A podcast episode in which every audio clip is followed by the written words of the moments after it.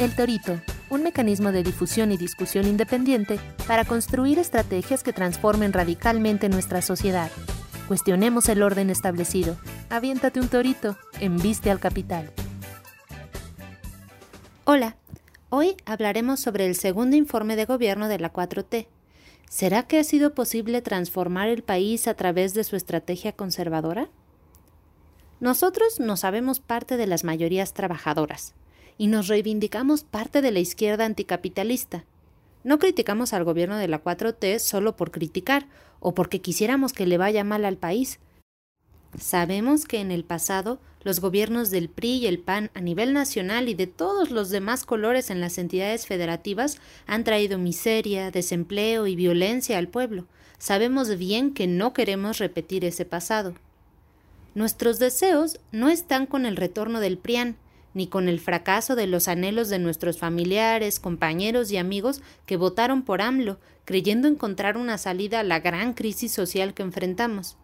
Al contrario, quisiéramos que en verdad el país que el presidente narró en su segundo informe fuera una realidad, que no hubiera masacres ni feminicidios, que la crisis económica acabara y la situación del bolsillo mejorara, que hubiera verdad y justicia para los millones que hemos sufrido la violencia y que hubiera castigo a los responsables de tanto crimen. Pero también sabemos que nuestros deseos no se hacen realidad solo con quejarnos o porque así lo repite el presidente, y por ello hemos decidido organizarnos, junto con muchos más, y poner día a día nuestro granito de arena por mejorar las cosas. Lo hemos dicho, Nuestras críticas a la 4T no son fundamentalmente por aquello que no ha resuelto.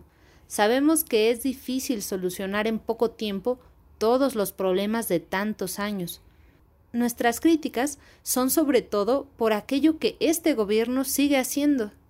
Los hechos están ahí. La 4T mantiene intocados los elementos fundamentales del modelo neoliberal. No abondaremos en ello por ahora. Solo quisiéramos compartir una idea que a nuestro entender es clave para valorar en forma más precisa el gobierno que tenemos y la situación que vivimos.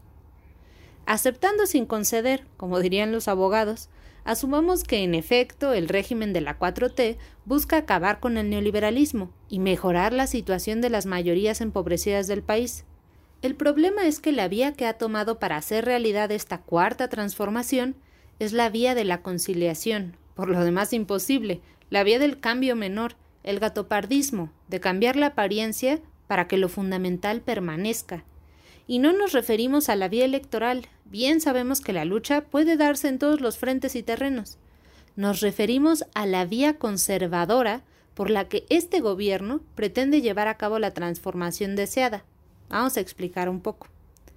Ante cada problema que hemos enfrentado, ante cada reto social, el gobierno actual ha optado por vías de supuesta solución que no son más que escapes y salidas falsas, salidas que se buscan en alianza con los grupos y sectores económicos y políticos que han lucrado y se han enriquecido a costa de nuestra costilla desde hace décadas, salidas que los fortalecen a ellos y no a los de abajo. El gobierno dice, es necesario resolver el problema de la educación en el contexto de la pandemia y entonces anuncia con bombo y platillo la alianza con los empresarios burgueses de las televisoras, convirtiendo a los peores enemigos de la educación del pueblo en los grandes educadores modernos, y de paso hace oídos sordos a los maestros y maestras que exigen ser atendidos.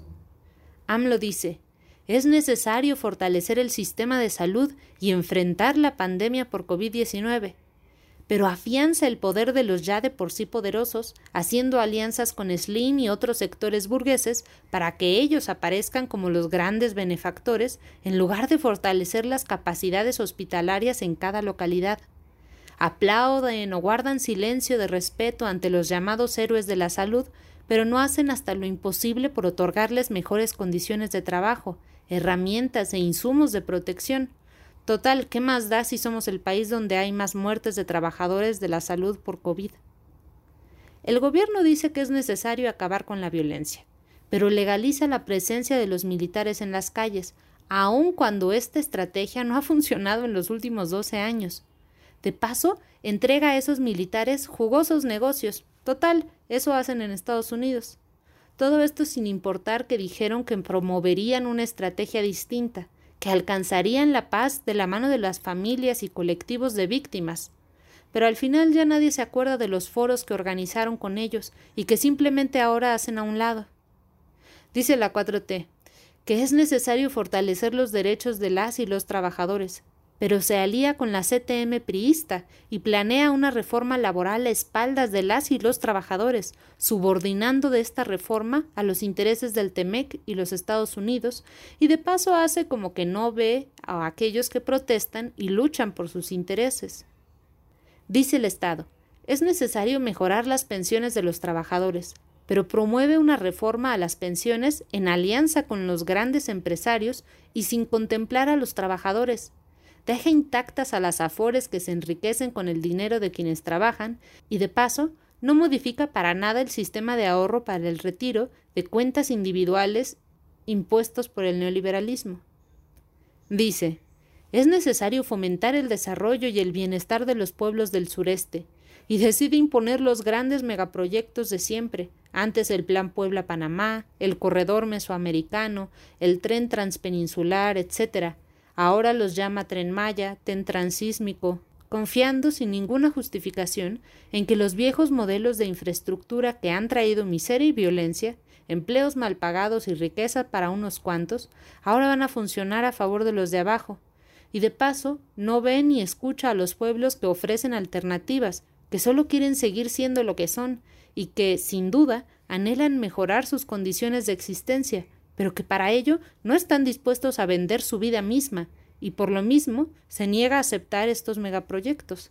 Dice el gobierno que es necesario mejorar la economía, porque sólo así habrá dinero para beneficiar al pueblo. Pero afianza las alianzas con los diversos sectores de la burguesía y hace todo porque el nuevo Telecan, el TEMEC, comience ya a operar, Total, ¿qué más da si más de 20 años de tratados de libre comercio con Estados Unidos nos dejaron en campo destrozado, una industria deshecha, bajos salarios y trabajo precario, violencia y mala nutrición?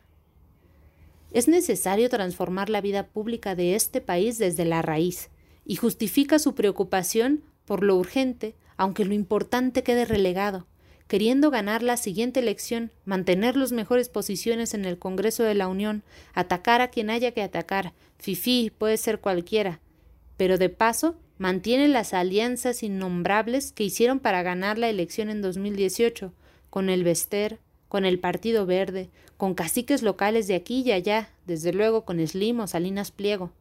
No piensa que organizar y formar políticamente al pueblo sirva de algo. Todo esto parece ser lo que el gobierno piensa. Ante cada problema, las vías que ha elegido para solucionarlo son formas que fortalecen a los de arriba y no a los de abajo, a la mafia del poder y no al pueblo.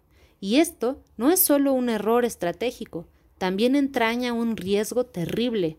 No contribuir a la organización popular, no fortalecer las capacidades políticas de los de abajo y solo, en el mejor de los casos, generar buenos consumidores es un error que ya otros han pagado caro.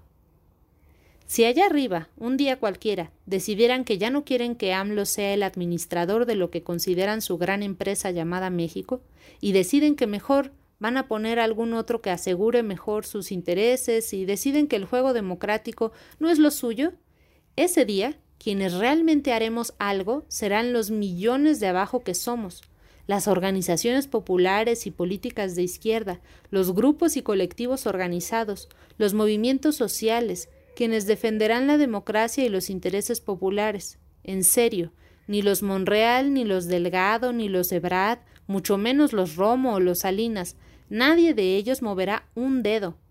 Por ello, es un error terrible, ojalá no sea trágico, que el gobierno de la 4T haga tanto por desarticular a la sociedad, golpear, disminuir y aislar a los movimientos sociales y las organizaciones políticas de izquierda independiente, y tan poco por contribuir a su fortalecimiento. Acá abajo quedan las tareas de siempre, resistir, organizarnos y luchar. El Torito también es un periódico. Para leer este y otros artículos, visítanos en www.periodicoeltorito.org. Este podcast es una producción de Tejiendo Organización Revolucionaria. ¿Quieres saber quiénes somos? Búscanos en Facebook, Twitter, Instagram, YouTube o en nuestra página web www.tejiendorevolucion.org.